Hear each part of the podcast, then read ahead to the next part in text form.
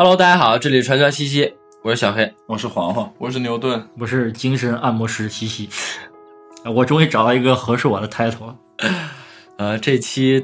我们是第二十四期了，嗯，对吧？啊，不知不觉，不知不觉已经二十四期了，所以我们也是决定在这个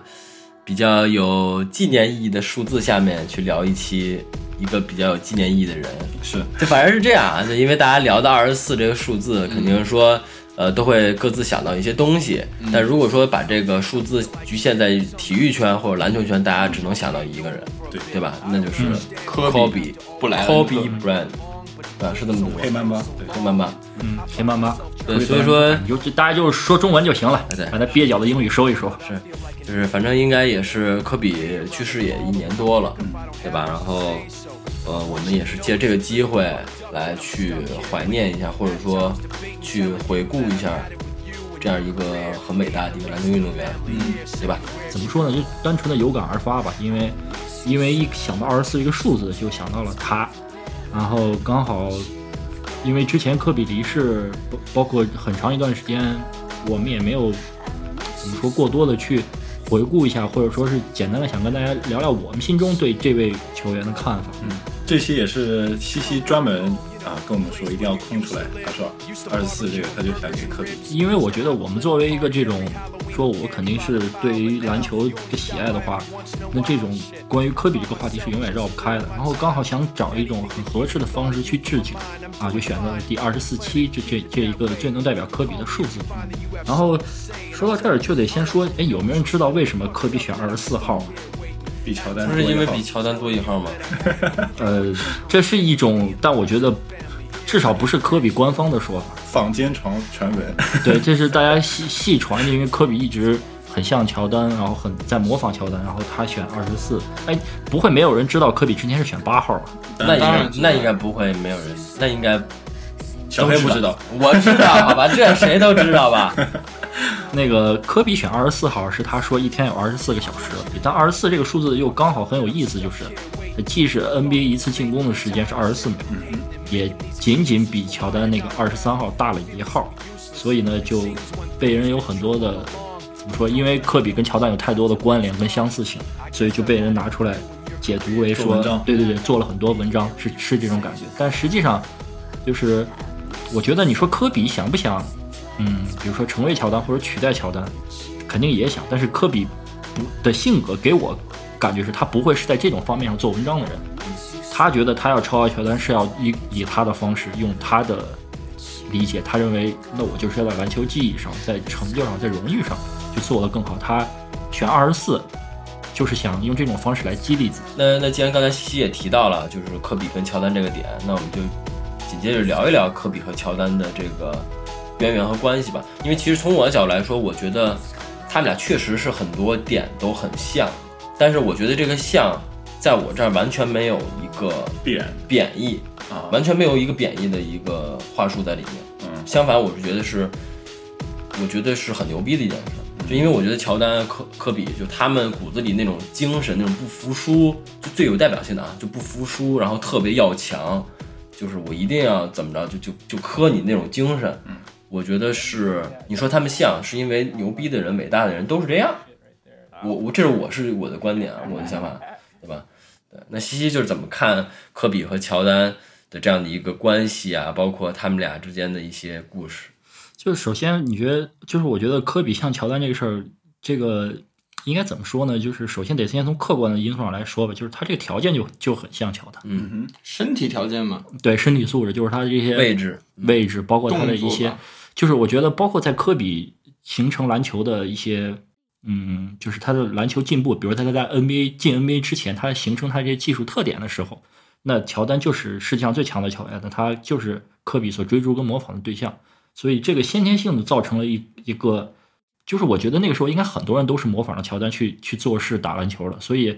也只有科比做到了接近乔丹的程度，所以被人拿出来说他很像乔丹。然后第二个就是就是小黑刚才也提到啊，就是说为什么科比像，就是他能做到很像乔丹，最接近乔丹，就是因为就怎么说外观或者外形上这种的接近，其实是一部分，更重要的是他内心强度很像，嗯他内心中那股执拗的劲儿，在我觉得是很接近乔丹那种感觉的。甚至当时关于科比跟乔丹的比较就太多，就是各种全方位的来回比，比到最后呢，很多球迷呢就有就有点失了智。就我曾经看过，都已经很专业的人了，就是那些曾经《灌篮》杂志的一个主编在《灌篮》上登过一篇文章，嗯，说那个科比已经大于乔丹加皮蓬了。哦，可以，然后这这种东西就是给我造成了一粉顶十黑，对对对，类类似于这种感觉。再包括很多科比的球迷，就是就是我觉得你喜欢科比没什么问题啊，就是你踩一捧一，我觉得是不是特别好的现象？就是这种你为了衬托科比的伟大，你可以有很多去说科比优秀的地方，嗯，但是你没有必要非得拉着乔丹过来比，然后觉得我科比比把乔丹比下去了，然后那么科比就很牛逼。当然，这事儿也不能完全怪科比的粉丝，就是科比自从他进联盟一开始就就一直跟乔丹较劲，这事儿真的就没停过。嗯科比九六年入联盟，九七年就入选全明星赛了，然后九七年全明星赛那时候全明星赛跟现在不一样，那会儿是东部打西部啊，可能看球短的球迷都不知道，嗯，以前这个 NBA 是东边跟西边是，组组俩队打。那个时候科比进全明星第一件事就是他还是个小弟啊，他只是第一次入选全明星，然后那边西部全明星有大量的大哥级别的球球员，然后他就他就跟当时的西部全明星主教练说，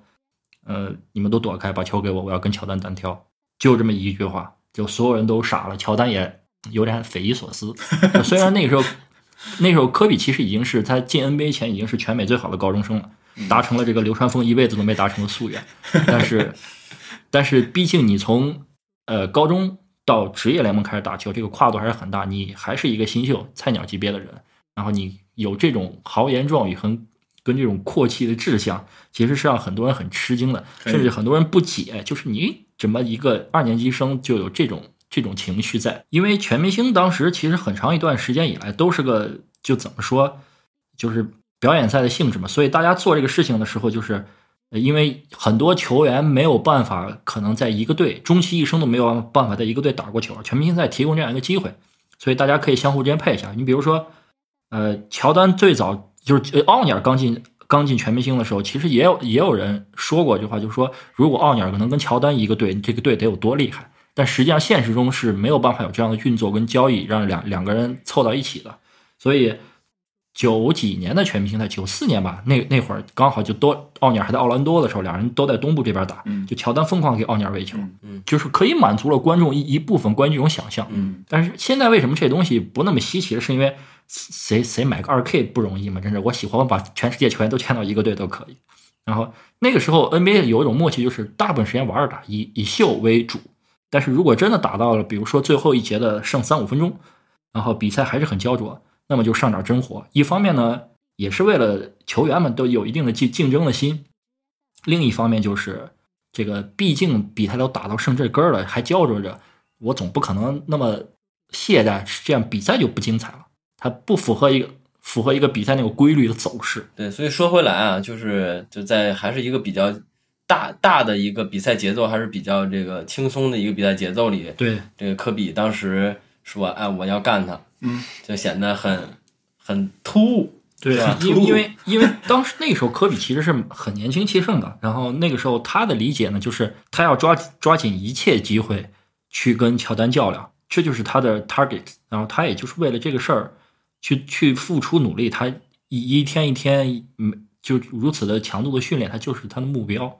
所以科比一开始九七年就开始较劲了，然后九八年乔丹退役，退役之后呢，其实科比就没有太多机会能跟乔丹在一起，然后。直到零一年乔丹在奇才复出的时候，那个时候乔老爷子可都四十岁了。其实是个人都很清楚，就是大家那时候看乔丹复出奇才那两年的球，没有说指望乔丹拿多么好的荣誉啊，或者是怎么说，嗯，能有带带奇才队有多好的成绩。那只是说大家享受一下这个神又回光返照了这么一下。但科比不这么想，科比见乔丹还还在这来劲，而且确实科比职业生涯这么十几次对上乔丹。不管是公牛全明星赛还是在其他队，科比数据占优的时候居然是多数。毛进来就给人感觉就是有有一种，就是你身边有很多同事，对大家平时都很平易近人，正常的按部就班的工作，但就有一个人贼努力，而且贼努力还特别不愿意近人情，就是就是人际关系还处的差，你知道吧？就这种感觉，他就是觉得确实在公司里他他确实最最能干，呃，但是呢没人缘儿。当时很长一段时间科比都是这种，包括科比为什么当时跟奥尼尔闹矛盾急走，就是就是我觉得是他内心的一个心结，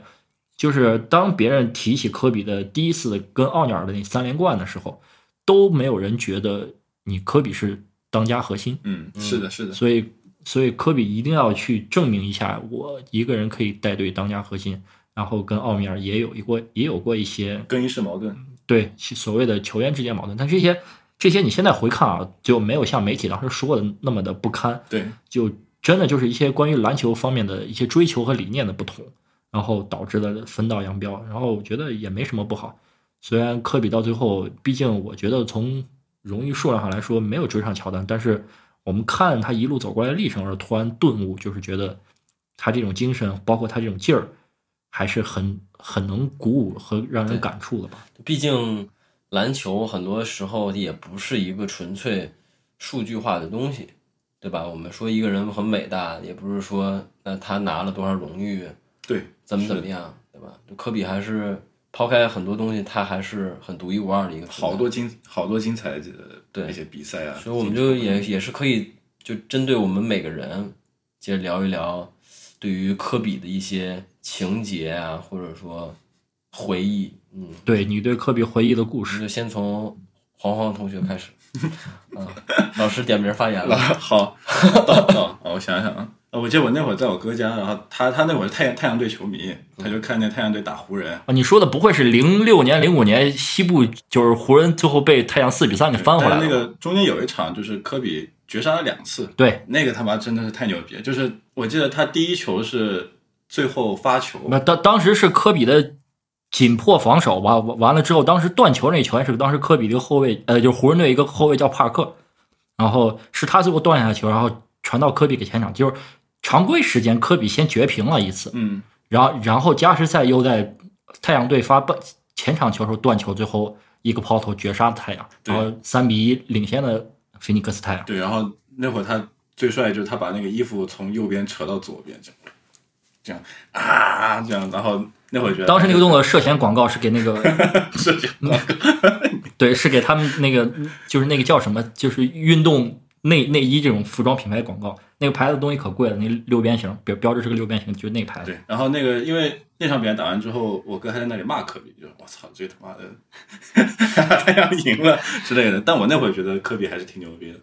然后后来就是玩游戏啊什么的，基本都会选湖人了。哈哈哈我就觉得他他打很能打，我就觉得他这个打球还可以。对，呗，我因为我那个时候看球就是麦迪的粉丝嘛，对，所以科比呃应该不是科比，应该是麦迪打科比，这个是比较比较常规的一个一个老 CP 了吧，对吧？那你看的是魔术麦迪打科比，还是火箭麦迪打科比？都有，魔术麦迪打科比，那个时候感觉麦迪强一点。对我个人感觉。确实，在魔术的时候，麦迪打科比更有看点。对，呃，但是科比整个的职业生涯都说说麦迪还是打得过他。但是其实你明眼人，你客观看，那个麦迪到了火箭之后，感觉没太能打过科比，因为你你看球的时候，你感觉妈科比能突能投。不，后期是主要是麦迪受伤病影响太大，嗯，对吧？谢谢。确实啊，就在科比跟麦迪职业生涯最高辉的时候，他俩一时瑜亮，但是。呃，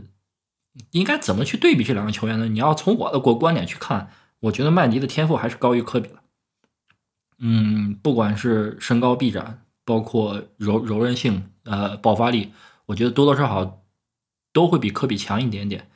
然后，但是为什么就是我们看当他们都退役，看看他们的整个职业生涯的时候，你会感觉科比跟麦迪完全不是一个 level 的。呃，就是我觉得最大的地方。其实是性格上的缺失。嗯，麦迪很大的问题就是性格太软弱。当然，这个软弱不是所谓的就是鄙视他或者贬义词，就是他可能没有那么的较劲，以至于就是他那个较劲程度配不上他那个身体天赋的嗯强度，大概是这种感觉。然后科比对麦迪的比赛呢，很多时候由于麦迪最巅峰的时候，其实也没有遇到像科比这样这么好的队友，所以嗯，即使他俩打。呃，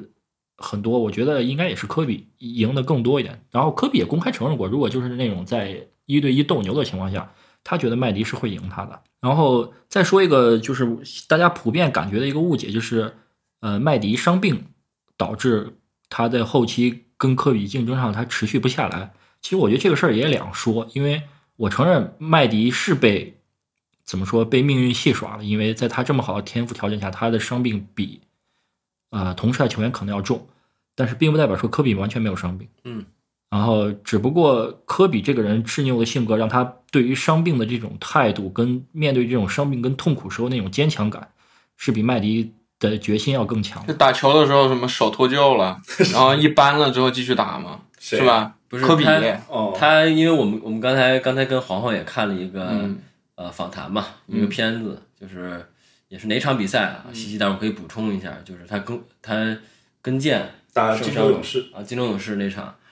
啊，跟腱是拉伤还是断了断了，断了，但是他还是罚完了球走下去。就是一般人可能就就被抬下去，球都不罚了。就 NBA 可以允许这样，就是你这球员受伤了，球不罚，有一个有一个队员替着替你罚。因为他那个伤是很很重的伤了，非常重的伤了。刚才那个访谈里面，其实他也提到了嘛，就对于伤病他的一个呃观点啊，他的一个形容，就是说呃，当你在家里啊，你你大腿受伤了，嗯你在家里躺着，然后呃这时候你房间突然着火了，嗯家着火，你的家突然着火了，然后你的女儿、孩子都在楼上，你的妻子也在楼上，嗯，那这时候你就会忘了，你会不知道你你受伤了，你会冲上去啊、抱抱着你的孩子，然后拉着你的妻子跑出这个，只一心想着跑出这个楼。他说他对比伤痛就是这样，就他认为伤，他认为比当比赛的重要程度强过了伤痛，那伤痛就不算什么。但是其实说回来嘛，待会儿最后西西收。我，我其实对我来说，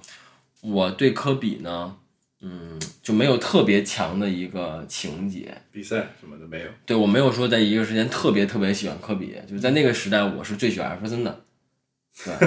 就是因为我可以，我比较因为你个儿也不高这个原因有吗？哎，这有可能是，我觉得艾艾弗森可能更像我，是吧？不是我更像艾弗森啊，whatever，就是你不是更像林书豪吗？只可惜林书豪出生时代晚了。就是我其实更喜欢艾弗森，就是骨子里那种叛逆嘛，就是因为其实两个人差别从从精神这个科，你如果说科比，科比就是这种，你不能说科比叛逆，科比就是怎么说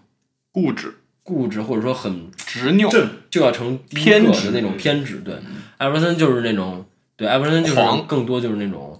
对傲，傲，或者说就是那种反叛的那种性格在里面。所以我当时在可能在高中啊那段时间，也是最喜欢篮球那段时间，可能是最喜欢艾弗森。嗯，但是科比，而且就是从我这个性格来说，就刚才我也提到了嘛，我觉得科比这种人其实并不是我标榜的一个对象，就因为他太拼了。嗯，就是而我的而我的人生哲学，嗯，就是 适可而止，适可而止，真的差不多就行了，嗯对吧？就是干嘛非得争第一，是吧？所以可能这个，因为我觉得科比他牛逼是牛逼在他做的事儿配得上他吹的这些牛逼，嗯，就是我说说到我就做到，嗯，就是这种是真的牛逼，对吧？而不是像很多人就只是说啊我怎么怎么样，但是实际他并没有做到他说的那么好。嗯，小小辉刚才说的挺多啊，就是，呃，我想想应该就是现在不是到我了吗？就讲讲关于跟科比的故事。我认识科比非常早，九八年，当时我还不知道 NBA 有三十支球队，我甚至都不知道，就除了科比以外的很多名字，可能就只知道个乔丹。嗯然后为什么知道科比呢？是当时我去逛我们当地的一个体育商场的时候，那里面有一个篮球，啊，我当时想打球，买想要去买个篮球，然后那个那个篮球上面就印着一个科比背身扣篮的一个样子，然后呢，很长一段时间，我都以为这个人叫斯伯丁，可以，然后我就买了那个球，然后我去打球，跟我同学课间或者什么去玩儿，然后就我同学也以为他叫斯伯丁，然后直到后来我碰到了我见多识广的上初中的姐姐，她跟我斩钉截铁的说，我即使不看球，我也知道这个人叫科比布莱恩特，然后然后我才印印象意识到，哦，科比布莱恩特是一个名字，然后我才关注到他。然后自打我开始看 NBA，就到两千年左右，就开始就是算是能很多场次的看下去，不是那种偶尔看一场，有持续性的看比赛。那个时候我职业生涯就我观球生涯的很长一段时间里面，这个科比都是站在我的对立面的，就是我喜欢的球队都被科比胖揍，嗯，我喜欢的人最终想要做的事情就是打赢科比拿到总冠军戒指，然后科比一直在我的早期扮演着一个大魔王的角角色，就是他很强，然后他的粉丝也很强，然后。然后，但是我在看 N NBA 之前是我是知道乔丹的，然后我也了解到科比跟乔丹的这个故事之后呢，就是为什么开头说这种我成了一个某种意义上的科黑，因为在那个时代，在科比如日中天那个时代，就是你只要喜欢科比那个强烈程度稍微淡了那么一点点，你就是个科黑。嗯，然后所以我还挺挺庆幸那个时候我是个科黑的，但是自从我觉得应该是从哪一年开始。呃，我对科比的印象有所改观，应该是他就是第二次三连冠的第三冠输给小牛一一年，然后那个时候一二年 NBA 停摆，然后紧接着是科比受伤，一直到一六年他退役，其实科比就已经不是一个很巅峰的表现了。但是那个时候我在看科比，我觉得哦，原来他不是一个被捧上神坛的人，让我觉得反而拉近了彼此之间的距离。我可以从更多的角度和更多的。细节看到这些人，看到科比这个人，呃，更更核心、更本质的东西，我才慢慢转变我的想法。然后直到他退役，到他离世，我觉得，也就是我们今天做这个节目，我其实最想表达就是这么一个历程，就是从一个科黑到尊敬，跟可能我现在也不是那么的喜欢科比，但是对他的尊敬却是无限的大。就是通过对他的了解，我觉得有很多东西改观了。啊，这里面我最想说的一个东西，就是我觉得现在，嗯，就是也跟我一个很重要的原因有关系，就是我觉得现在没有不好看的一个很重要的原因，就是嗯，现在竞技体育缺少像科比这样的人。嗯，小黑刚才也提到了，我就顺着他那话说，他说我不是很喜欢科比，是因为我觉得很多时候我对很多事情就是不能说得过且过吧，我觉得差不多就行，我没有说是一定要争第一。这个事儿放在我们身上每一个人来说都没问题，而而且有的时候你一个人在一个圈子里面过于显眼，也不是一个特别好的事情，不利于你很很多的社交啊、交朋友啊。对，或者说你这个人很多给人的感觉都不太好，因为往往要登峰造极就要剑走偏锋，你懂吗？然后。当我们看竞技体育的时候，如果也是这种要求，反而就有点不太合适。对，是我我特别同意。很多时候，我们普通人的生态呃心态自居嘛，就是我干一个事情差不多就可以了。可是为什么会有竞技体育？为什么我们会崇拜、会追逐一些人？为什么我会很喜欢去看他？我会愿意花我很多的时间，大半夜起床过来看？难道我看的是一个差不多就行了吗？我觉得很长一段时间，我不觉得是这样。我看的就是这种较劲儿的感觉，我看的就是有些人通过他做到了我努力做不到的东西，去达成了一种东西所带给我的激励和感动。然后这就是为什么我现在觉得 NBA 很没意思的一个点。我我就说一下吧，这这会儿就点名说一下这个人，就是詹姆斯。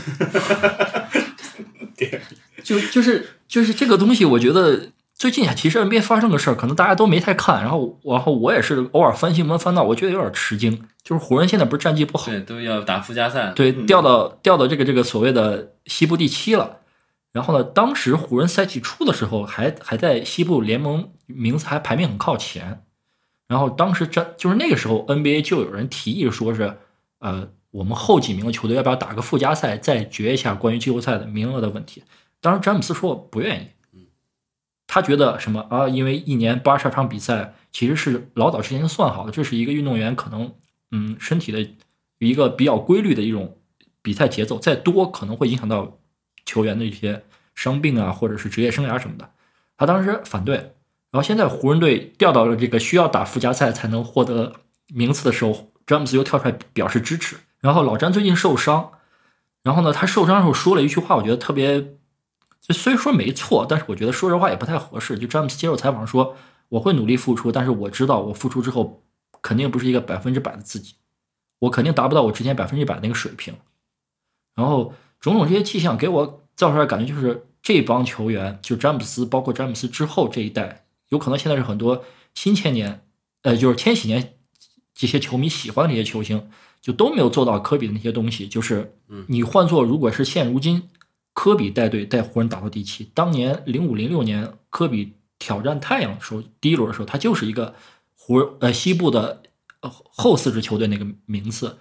我绝对不相信科比会说出这种话，我绝对不相信科比说我希望去为我的成绩而改变一些规则，然后我也绝对不相信科比受伤了，他复出他会说，哎，我可能不不如以前那么好了，我我觉得就是自己给自己先一种很不好的心理暗示，借口呀。对，甚至是有种感觉是想给自己找点台阶下这种感觉。然后，如果球员都缺少这种斗志，那么我觉得这就是 NBA 整体趋势上一种很不精彩的一种趋势蔓延的开始。然后，因为我记得 NBA 以前不是这样，因为零零三年亚特兰大全明星赛，乔丹退役的时候，乔丹说过一句话是让我最受感触的。他说：“就是他中场的时候，Mariah Carey 给他唱一首《Hero》，唱完之后，乔丹走上去说：“我现在要做的事情是将这种篮球的精神跟就是所谓的火炬一代代传下去。然后就像当年拉里伯德、魔术师约翰逊这么做对我一样。”然后他说完之后就上去给每一个当时全明星赛的人握手，然后东部队的、西部队的都握，就是有一种那种很仪式感的东西，就是说。以前 NBA 是什么样的精神传到我这儿，我继续把它保持发扬光大，再传下去。嗯那当时被握手的人里面就有科比，就有加内特，就有这些九十年代末这一批出道的球员，到现在已经完完全全退役完了。这一批球员，我不知道是什么原因，就是你说他们没有去做这种传递鼓励的事情，我觉得科比一辈子都在做这个事情，去就像把他的精神在篮球上的这种努力传递给认识呃任何行业。但这一批新迁徙一代这些球员们，就总感觉是没有 get 到，但整个篮球的氛围跟文化的感觉就变了。嗯，这就是我觉得现在 NBA 挺让人悲观的一个事情吧。因为这种东西如果没有感没有让人感觉到传承，即使未来有一个人把它拾起来再再起来，那种感觉就会就会断层。然后这种断层的感觉就会，比如说在断层这几年喜欢上篮球的人。可能就没有被这种传承下来的东西感召到吧，然后他会认为再提起这种东西人是小众的，是嗯，是很怪异的，不是主流的思想，所以就让我觉得还挺悲观的一件事情。对，包括科比自己在访谈的时候也说过嘛，对吧？就是他其实现在不太理解很多球员，很不太理解轮休这件事儿，嗯嗯对吧？就是对他来说，他觉得。不应该存在轮休这种名词，或者说这种现象，嗯，对吧？那些球迷花了大价钱来去看我表演，我就要做的事儿就是要打出我最好的表现，是的，对吧？这就是我的，这就是我的工作。对，因为科比说过，就是 N，就是其实美国人是很喜欢体育的嘛。然后那个有很多人可能就是一辈不是一辈子，一年攒下来的，比如说两千刀、三千刀，他的。全部就用来买球队机票，或者是看球队的决赛，或者干嘛的。就是他有可能生活条件就不去保障。我记得之前看那个小松奇谈不是说过一个，就是看超级碗的好多球星，呃，好多球迷用的还是那种摁键的手机，上面的键都掉了，但是他们每年还是愿意花几倍于手机的价格去买一张，就看一天，就看一下超级碗决决赛。嗯，体育有有很很多程度上来说，可能是这些普通的，比如说。工薪阶层啊，蓝领阶层这些人的一个很重要的精神寄托，他们砸锅卖铁，用自己所有的积蓄去支持他们的信仰，去承载他们的寄托的时候，这个你们球员，我觉得付出的是不是相对来说有一点点少？因为你在你赚这么多钱，然后也有这么多人粉粉丝捧着你，然后呃，整个舆论环境都对你很有利的情况下，你自己付出的地方，我觉得就稍微少了一点，跟这些球迷。相比的话，也是说的这个话题吧，说的也说也算说点题外话，因为刚才西西中间说到，也包括现在 NBA 的一种现状啊，包括科比的一种精神，就包括那一代乔丹啊，就是老一批的 NBA 的一些球星的一些拼搏的精神。我想到你说，其实现在这个时代，大家最近火的词是什么？对吧？内卷，就包括包括我今天还看了，是你知道现在有一个说法叫“躺平的一代”。嗯，或者躺平党，或者说叫躺平族，嗯啊，我无所谓怎么说啊，就是说有一类年轻人可能就是，嗯，不想去做竞争的这东西，不想去做社畜。说白了，就我就是每个月三百块钱我就能生活，对我也不想跟其他人去拼，嗯对吧？包括反内卷，有内卷就有反内卷嘛。那内卷是什么意思？内卷就是大家都是呃不断去拼。就其实拿科比就是很好的例子，科比就是可能就是内卷的开始。对，当然这事儿完全没有没有贬义啊，就是我我要做很牛逼的人，嗯那其他人说为了达到这个标准，那我要每个人就要更牛逼更牛逼，你才能拿得到总冠军。但实际总冠军就那一座，嗯但是每个人、每个球队或者每个球员都要去更拼，嗯这实际就是一种内卷。但是我觉得，如果像像西说的放到竞技体育，我觉得这是应该的，这是很好的现象。但是放在每个人的生活里，可能就不是那么回事儿。我觉得，其实，在现在这种时代，大家嗯，其实更需要去，无论你是内卷的还是反内卷的人，你都需要去看到，呃，有人在这么拼。我觉得这是很好的一个例子，或者说很好的模范的模，这是真真正的偶像，嗯对吧？而不是说大家都在躺，对吧？我我其实其实我本人是一个，嗯，不主张说，就是你要做的多怎么样的人，尤其对我自己来说，但是我还是觉得这样的人出现，我是很佩服，我是很欣赏，对吧？我也希望说，我也希望我也有机会在某一些维度、某些事情上可以达到，说我能做到，我尽真的尽全力，对吧？我希望有这种东西存在。但确实像西西所说的，在现在的很多呃领域，或者说在尤其是在竞技体育这块儿，很多东西缺失了。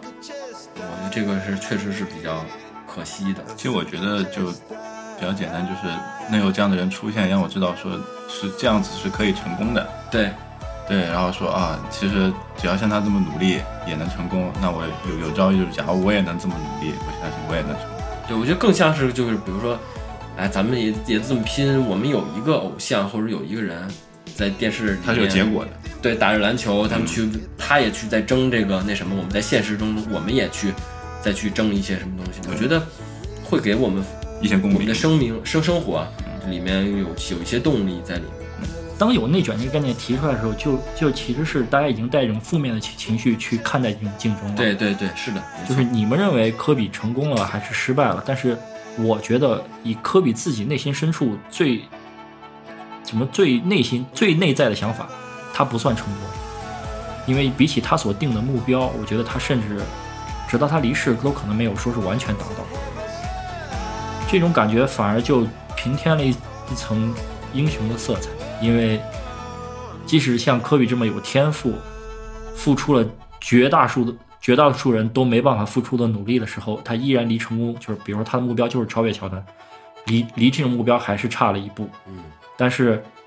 即使没成功，我也义无反顾的做了。我觉得很多时候大家反感竞争，或者说避免想要竞争的时候，一方面是害怕输，一方面是觉得为了去达到一个很很远的目标，自己这个投入产出比不成正比。对对是，啊，然后，呃，然后就会很多人会因此放弃。但其实，你看科比的故事，你就会知道，即使我最终没有达到，我这一路走过来，科比其实很年轻，他只有四十二岁，他这一路走过来四十二年的生，呃，四十二年的人生，其实是多么的精彩跟光辉吧。嗯其实我想起来，就西西一开始跟我们说，他他觉得科比就是一个四个字叫职业精神，他觉得科比就是代表了篮球的职业精神，所以我觉得还有你们就前面说的内卷什么的，从情感上来说，它的反义词应该叫职业。有有道理，有道理如果。你要乐观上来说的话，嗯，对你悲观来说，那这个叫内卷；乐观来说，那这个就是职业、专业、专业 pro。该说的也都差不多说了吧。其实聊科比，一方面就是因为主要是出于我的一个个人因素的情怀吧，跟可可能很多人轨迹不太一样吧。就是我是从一个科黑变变成这个科密这么一个过程，然后正是因为有这种过程吧，会让我嗯有一个更好的视角，或者说更不一样的心态去理解跟尊重他。然后再加上不是以前有一个说法说就是。那个黑黑子总比粉粉丝要更了解这个人，对，所以 没错，所以所以我觉得这个就我就是抱着这么一个初衷，以及我现在看到一些我觉得不太好的现象，促使我跟大家去做这么一期节目。然后也希望就是如果这种精神能被人拾起，然后然后能感染到一一小部分人的话，那其实就是我这一期节目觉得最大的意义跟贡献了。是，就是希望科比的精神还是能传承下去。是的对吧？嗯，那这一期节目就先到这儿，嗯，好吧，大家拜拜。大家再见，拜拜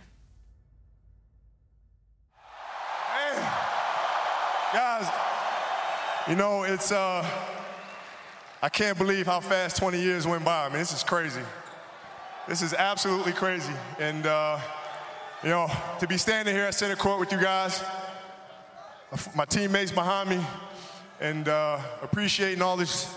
you know, the journey that we've been on. You know, we've been through our ups and been through our downs. And uh, I think the most important part is that we all stayed together throughout. You know, I grew up, I grew up a diehard, I mean a diehard Laker fan. Diehard. I mean, I knew, knew everything about every player that's ever played here. So to be drafted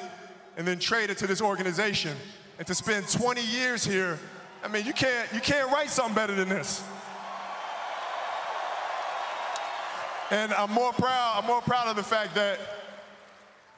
not about the championships, but about the down years. Because we didn't run. We didn't run. We played through all that stuff and we got our championships and we did it the right way. And uh, all I can do here is just thank you guys. Thank you guys for all the years of support. Thank you guys for all the motivation. Thank you for all the inspiration. And, uh, you know, what's funny, the thing that had me cracking up all night long was the fact that I go through 20 years of everybody screaming to pass the ball. Then on the last night, they're like, don't pass it.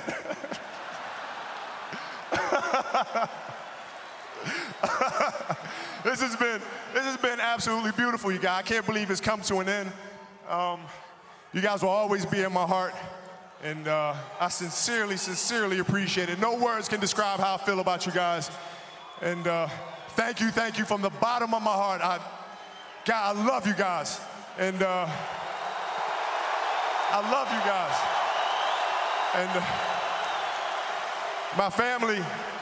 to my family, my wife Vanessa, our daughters Natalia and Gianna, you know, thank you guys for all your sacrifice. You know, for all the hours I spent in the gym working and training. And Vanessa, you holding down the family the way that you have. I, I, I can't, there's no way that I can thank you enough for that. So, yeah, from the bottom of my heart, thank you. And uh, what can I say? Mamba out.